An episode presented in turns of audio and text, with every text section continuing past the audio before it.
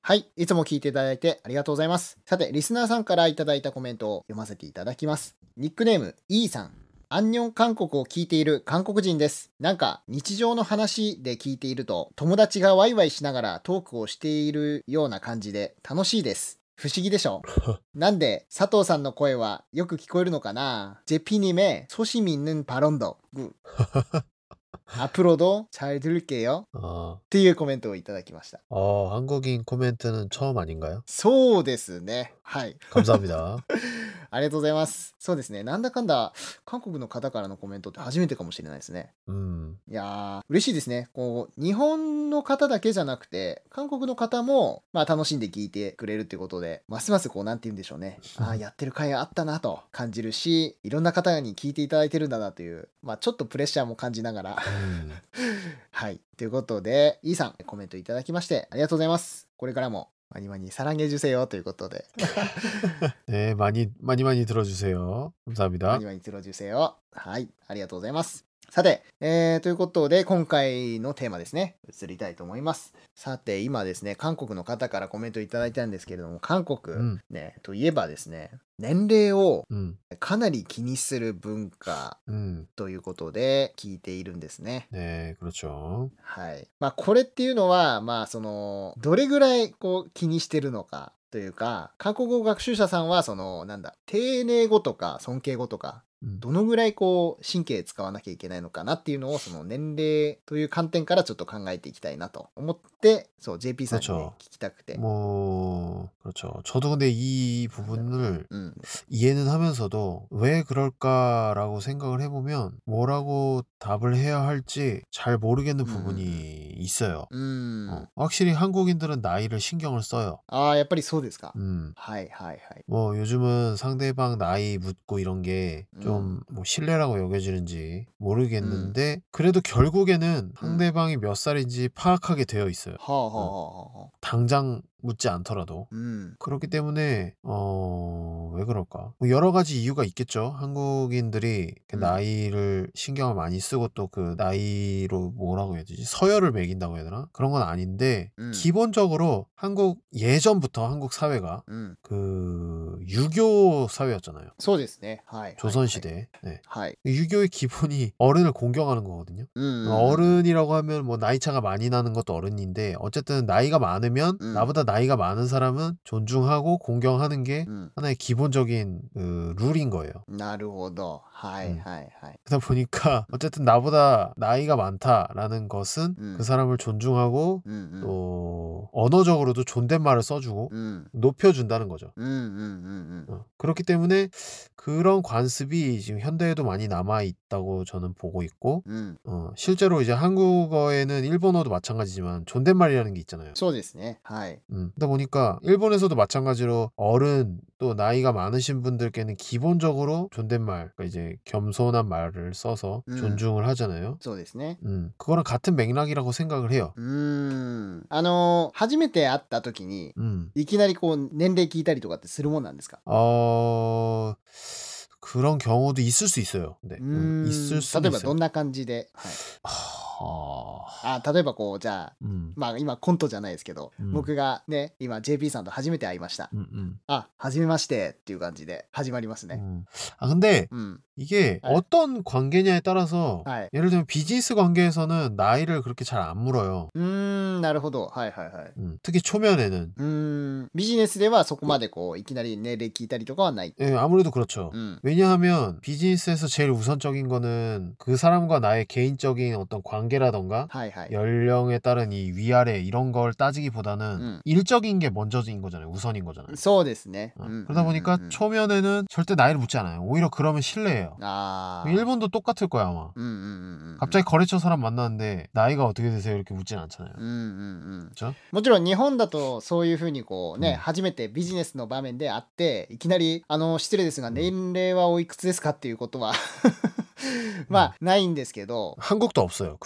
경우. それは韓国もないんですね。 그렇죠. 없어요. 음. 없고 まあ、それは普通に考えたら、それはないだろうと思うんですが、まあ、うんなんて言うんでしょう。何もね、韓国のことを知らなければ、まあ、年齢を気にするってことで、もしかしたら最初にね、年齢を聞いたりすることもあるんじゃないかなと思ったりして。 음, 그런 것보다도 아, 예를 들면 이런 거예요. 오히려 사회생활을 하면서 음. 막 그렇게 나이를 많이 신경 쓰고 うんうんうん 그런 것보다도 학생 시절에 그런 게 많은 것 같아요. ああ、学生時代ですね。はい。 음, 학생 시절에 나이를 많이 이 많이 신경 쓰고 이제 초등학교, 중학교, 고등학교 같은 경우에는 웬만해서는 음. 나이가 다를 일이 없어요. 학년이 같으면 음. 음, 음. 음. 보통 비슷한 시기에 입학을 해서 비슷한 시기에 졸업을 하기 때문에 특별한 어떤 경우가 아닌 이상은 나보다 학년이 높으면 나보다 형인 경우가 많고 그러니까 선배인 경우엔 나이가 많은 경우가 많고 후배인 경우엔 나이가 적은 경우인 게 대부분인 거죠. 네?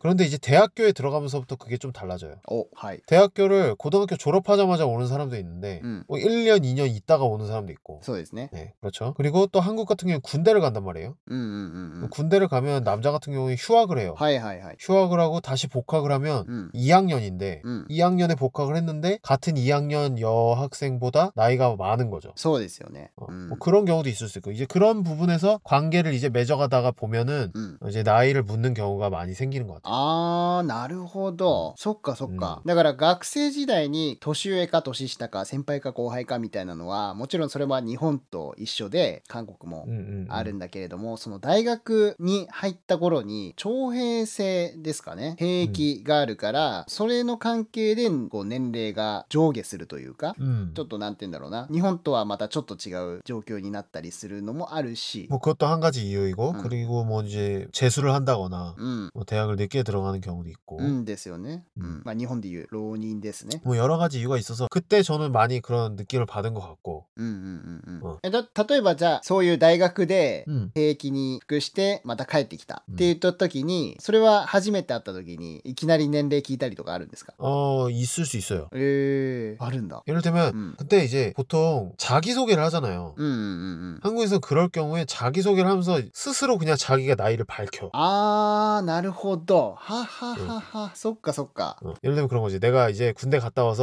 んうん 복학을 했어요. うんうん 복학을 해서 이제 처음 수업에 들어갔어. うんうん 그래서 어쩌다 보니까 같은 과- 학과 음. 이제 사람들하고 얘기를 하면서 うんうん 인사를 하게 됐어. 음. 안녕하세요. 이번에 복학한 몇 학번 うん 누구누구입니다. 나이는 몇 살입니다. 뭐 이런 식으로 말하기도 하고. ああそういうことなんですねああはいはいはいはい 뭐 그런 경우가 학교에서도 있을 수 있고 うん、 회사에서도 있을 수 있죠. うーんそっかそっかうん 응. 그러니까 보통 일본에서 자기소개를 한다고 하면 음.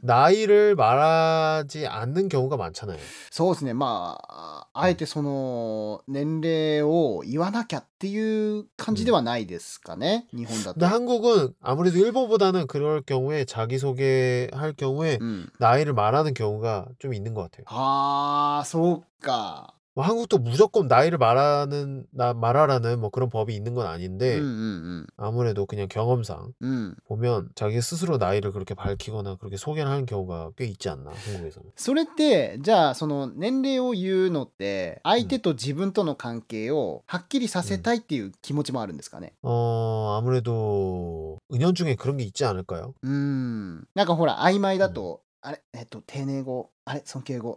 あどうすればいいんだっけみたいな 뭐 근데 사실 나이가 うん 많고 적음을 안다고 해서 うん 갑자기 그 사람을 하대한다거나 음, 아니면은 음. 뭐 그런 말 어떤 존댓말을 쓴다거나 うん 이런 부분이 달라진다고는 생각을 안 해요. うーん 그렇긴 한데 うん 그래도 어쨌든 나이를 신경을 쓰는 거죠. ああそうなんだ 음. なんなんなんでなんだろうなんかこう気持ち悪いのかな年齢が分かってない 어, と 왜지 진짜? 그 부분은 잘 모르겠네. 왜 그러지? ね 내가 한국인데도 음. 그 부분을 왜 그럴지를 진짜 이게 내 나도 내 심리를 잘 모르겠고. 근데 네. 저 같은 경우에는 うん、 어 나이를 그렇게 크게 신경 안 써요. ああそうですかおー JP さんは 음 물론 うん 학생 시절에는 그런 게 うん 있었지만 うん 휩- 휩쓸리는 것도 있어. 근데 이제 사회생활 하면서부터 うん 나이를 일부러 묻거나 그러지 않고 그냥 이제 지내다 보면 うん 저절로 알게 되거든요. 상대방의 나이를? うーん、はいはいはい。な、大体こえう、年齢上か下かみたいな。 그렇죠. うん。 비즈니스도 똑같아요. 비즈니스를 이제 하다 보면 うん。 이제 회사 생활 같은 회사도 마찬가지지만 음. 거래처에 이제 자주 만나는 사람이나 うんうんう 이런 ん。 사람들은 굳이 나이를 막 얘기 안 해도 음. 몇 번 만나다 보면 좀 사적인 얘기도 하고 うんうんうん。 뭐 여러 가지 그런 얘기를 하다 보면은 알게 돼요. うーん、そうですね。うんうんうん。例えばこう、見た目がすごく若く見えるけど、あ、自分より年上だなとか。 그렇죠, 그렇죠. あ 그래서 이제 나이를 뭐 안다고 해서 달라지는 건 없어요. 똑같이 나보다 나이 어려도 うん。 존댓말 쓰고 うん。 예, 그냥 그렇게 되는 거죠. あ、あとはあれですか、コーツの関係みたいなのも。 음,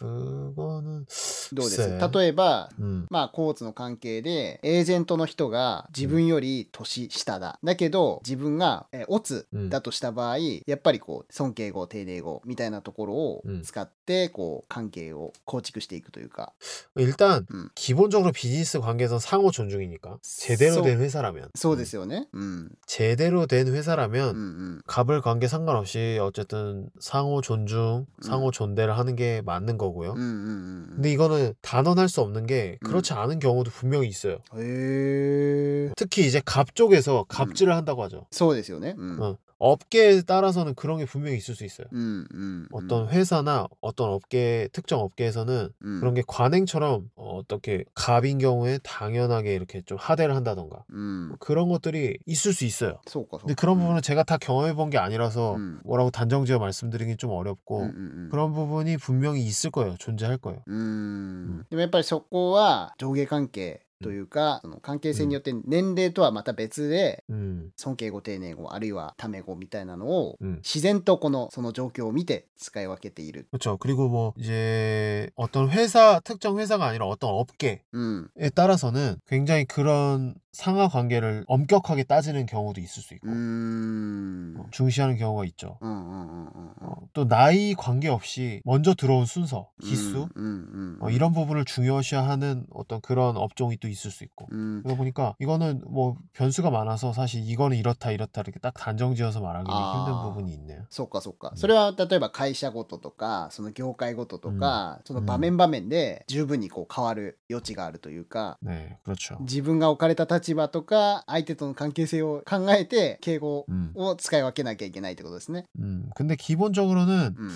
어쨌든 나이는 신경을 써요. うーん、それでも、 저 ね。 사람이 몇 살인지 음, 신경을 쓰게 되어 있고 じゃあ例えばそれは関係性の中で自然とこう、 음, ちなみに年齢っておいくつなんですかみたいなことも結構あるんですか、そう言って聞いたりすることも。 어, 뭐 그 분위기가 워낙 물을 때, 음. 나이를 물을 때, うんうん。 워낙 뜬금없는 그런 것만 아니면 うん。 얼마든지 있을 수 있다고 생각해요, 저는. うーん、そうなんだ。 갑자기 뜬금없이 うん。 이 사람이 왜 나이, 내 나이를 궁금해하지? 라고 싶을 정도로 うん 뜬금없으면 うんうん。 좀 이상할 수 있는데 確かに 그런 게 아니고 뭔가 자연스럽게 그런 말이 이제 대화가 나온다면 음. 충분히 한국에서는 나이를 묻는 없는 게 있을 수 있다고 저는 봅니다. 소난다. 음. 그런데 음. 한국에서 나이를 그렇게 신경 쓴다고 해도 음, 또 최근에는 아무래도 그렇게 노골적으로 나이를 묻고 특히 초면에 뭐 반말을 쓴다던가 이런 것들이 당연하게 좀 예의에 어긋나고 어이, 이런 어이. 식으로 많이들 생각을 하는 것 같아요. 어. 사실은 그게 맞죠.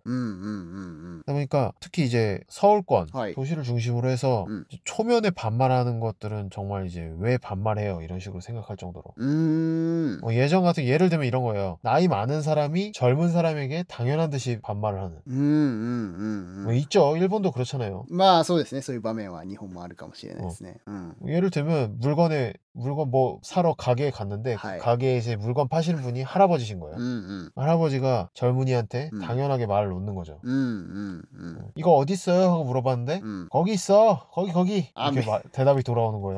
はいはい。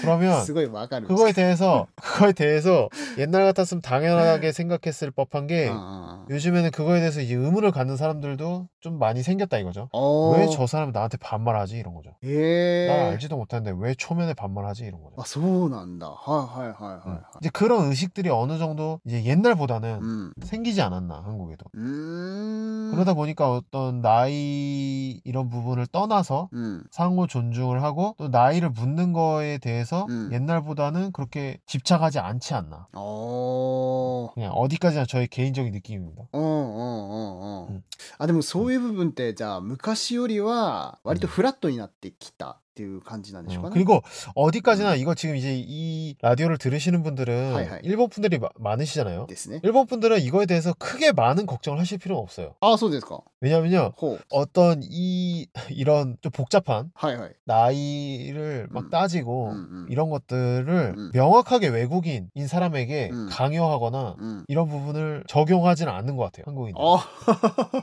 이거 아, 어디까지나 소- 한국인 사이에서의 어떤 그런 일이에요. ああ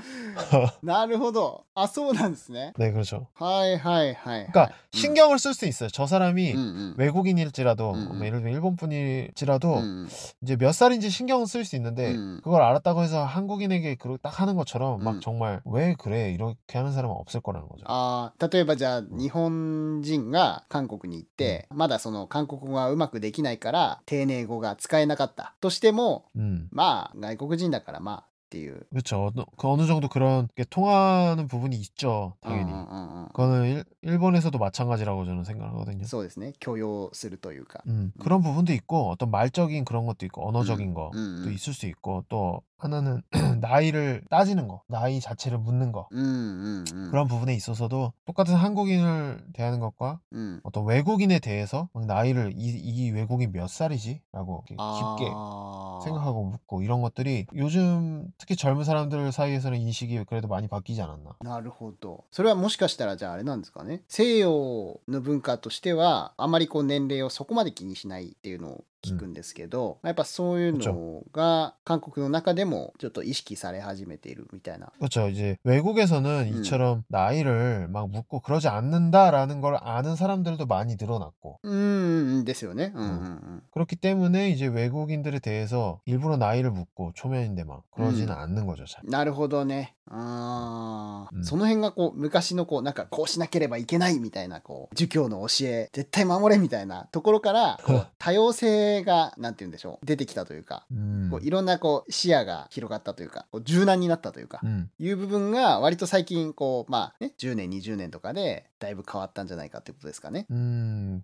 그렇게 생각합니다. 어쨌든 うん。 그리고 또 한국의 세계화에 발맞춰서 うーん。 아무래도 20년, 30년에 비해서 음. 외국인들을 접할 기회도 많고 한국이라는 나라 안에서 ああそうですね。うんうんうんうんうん。 그러다 보니까 그런 부분의 생각들이 좀 자연스럽게 좀 바뀌지 않았나. なるほど。 저만 해도 지금 현재는 일본에 와서 살고 있잖아요. そうですね。はい。 그러다 보니까 나이를 사실 신경 안 써요. 심지어는 제 나이조차도. 그래서 おー 가끔가다 어떤 일이 있냐면 음. 제 나이를 적어야 될 때 있잖아요. 어디다가. うん。 그때 제가 헷갈려요. 아 내가 몇 살이지? 그래서 헷갈려요. なるほどね。 어 그런 게 있고 또 나이 세는 방법이 약간 다른 것도 있는데 한국하고 음, 음. 일본하고 はい。ですね。 그 정도로 이제 나이를 잘 신경 안 쓴다는 거죠. うん。 내 うん 나이든 상대방의 나이든 うん。 그런 거 익숙해지다 보니까 더 그런 것 같고 うーん。 그럼 반대로 어때요? 사토상은 한국에 있, 있으면서 はい。 일본에서는 그렇게 나이를 따지거나 나이를 묻거나 うん。 그런 부분이 없었을 수도 있잖아요. うん。 근데 지금 한국에 살면서 음. 어, 뭔가 경험한 게 있을 거 아니에요? はいはいはい。まあ、えーっとね、なんて言うんでしょうね。まあ一応でも聞かれることはありますよね。 음. なんか何年生まれとかその世代間を確認したりとか、まあ、あとだんだんこう韓国語ができるようになってくるにつれて 음. 割とこうなんて言うんでしょう僕は外国人だと分かってはいるけれど もまあ年齢いくつなんだろうみたいな、韓国人と変わらなく接してくれる方っていうんですかね、 음, 음, 음, う 음. んは割とこうそういうふうに何年生まれかとか 아, 聞くことっていうのはやっぱりありますよね。 음, 그렇겠네요. うん、だからまあ、うんそうですねそんな感じですかね韓国にいて、うん、うんうん뭐 그런 거 없어요. 예를 들면 술자리. ああはいはいはい 보통 お酒の場ですね 그렇죠. 음. 어떤 평소에 존댓말을 하고 지내는 사람과 음. 말을 놓게 되는 계기? うんうんうん 어쨌든 말을 놓게 된다는 거는 음. 그 사람과의 어떤 관계에 있어서 한꺼풀 뭔가 그 벽이 약간 허물어진다는 거잖아요. そうですねはい、 그 계기가 될 수 있는 게 うん、 그냥 뭐 갑자기 그렇게 될 수도 있겠지만 うん 술자리를 통해서 그렇게 되는 경우가 많아요. そうですね、うん、割と多い 한국에서는. うんうん 그러다 보니까 술자리를 하다 보면 음. 이제 서로의 나이를 확인하고 몇 살인지 묻거나 うんうんうんうん 그러면서 나이를 확인했으면 그 다음에 이제 뭐 아 그러면 말 편하게 하세요라던가 ああはいはいはいはいあ ります 그런 경우가 있죠、うん、あります。ね、うん、うん、そうそうそう、大体そのだから年齢を聞いて年上の方ですね。相手方とかの方がああそうなんだっていうことでえ全然大丈夫はもうこう気楽にあのなんていうの楽に飲もうみたいな。うんうんうん 뭐 여러 가지 어떤 상황이 있을 수 있겠지만 うんうん 그런 경우가 꽤 있지 않나. うんうんうんうんうん。 음. ありますね確かに、うん、でそうなってくるとまあ僕もねそのいきなりじゃあパン丸使うとかタメ語使うとかっていうことはないんですけど、うんでも割となんて言うんでしょうこうその一言があるだけで 음. 一気に関係性がぐぐっと近寄るというか、 그치, 좀 거리가 뭔가 좀 좁혀 巨人とタンクローそう。そうそう。言葉は別に急に変わるわけじゃないんですけど、気持ちの距離っていうんですかね、心の距離、が縮まる、っていうのはありますね。うん、クロ 흐름이라는 게 있는 것 같아요. 確かに確かに 대화의 흐름이라고 해야 う 되나? んなるほどねその韓国ってでもやっぱりまあ年齢を気にして、 음. 尊敬語丁寧語あるいはタメ語っていう使い分けっていうのはきちんとしていくかもしれないですけど割とこう外国人に対してはこうなんて言うんでしょう 음, 유르이. 緩いそうですねっていうこ 그리고 と、うん 어, 어떤 뭐 나이 차이가 실제 있다고 해서 음, 이제 음. 그런 부분을 알게 돼서 うん、 말을 어떻게 써야 할지 고민되시는 분들이 있을 수 있는데 うんうんうん 그냥 존댓말을 쓰시면 돼요. あー 나이가 많건 적건. 無条件でというか、 음, 음. 존댓말을 쓰시는 쓰시면 うん、 딱히 문제가 될 게 없습니다. そうですねうんうん確か 그러다가 이제 거기서 좀 더 이제 한 단계 더 나아가서 음. 어떤 뭔가 그 관계와 うん、 또 그 상황에 딱 맞춰서 혹시 뭐 말을 낮춰도 될 상황이 진짜 됐다 음. 싶으면 그때 뭐 이제 그렇게 말을 바꿔 사용하시던지 うんうん 근데 이제 그런 게 고민이 되실 때는 그냥 존댓말을 쓰시면 うんうん、 문제가 없습니다. なるほど間違いないということですね、うん困ったら丁寧語を 使えということですね。なるほど。はい。いうことで、その、まあ、韓国語を勉強してらっしゃる方は、うん、今みたいな形でね、丁寧語を勉強しておいて損はないということですね。네, 뭐 일본어 일본어도 마찬가지예요. そうですねうんうんうんうん、ねまあ、割とそこがでもあの日本よりは韓国の方がシビアというかね割とこううん気にしたりとか、年齢によって 음, 見る人が見ればなんでこうタメ語なんだろうとか気にしたりとかすることがあるということで、まあやっぱり韓国語を勉強する上では丁寧語をメインにというか基本に勉強していくと いいんじゃないかなということですね。うん、はい、はい、ということで、えー、今回はですねその年齢とか韓国人っていうのはそのどれぐらい年齢を気にするのかそしてそれによって、えー、尊敬語とか敬語とかタメ語とかっていうところをどう使い分けてるのかというところをちょっと聞いてきました。いかがだったでしょうかね。はい、うん、ということで、ヒョン僕は僕はヒョンに対しては何語でいけばいいんでしょうかね、 어, 뭐 뭐든 괜찮지 않아? 우리 사이에 뭐 はい、うんここには 뭐든 괜찮지 않나? あ年齢関係ないということでタメ語でも大丈夫ですか 어, 갑자기 왜 그래? 원래 했잖아. ということでね、こんな感じでね、相手が認めてくれればタメ語でも大丈夫ということで。 はい、そんな感じで今回は以上にします。それではまた、バイバイ。はい、じゃあねはい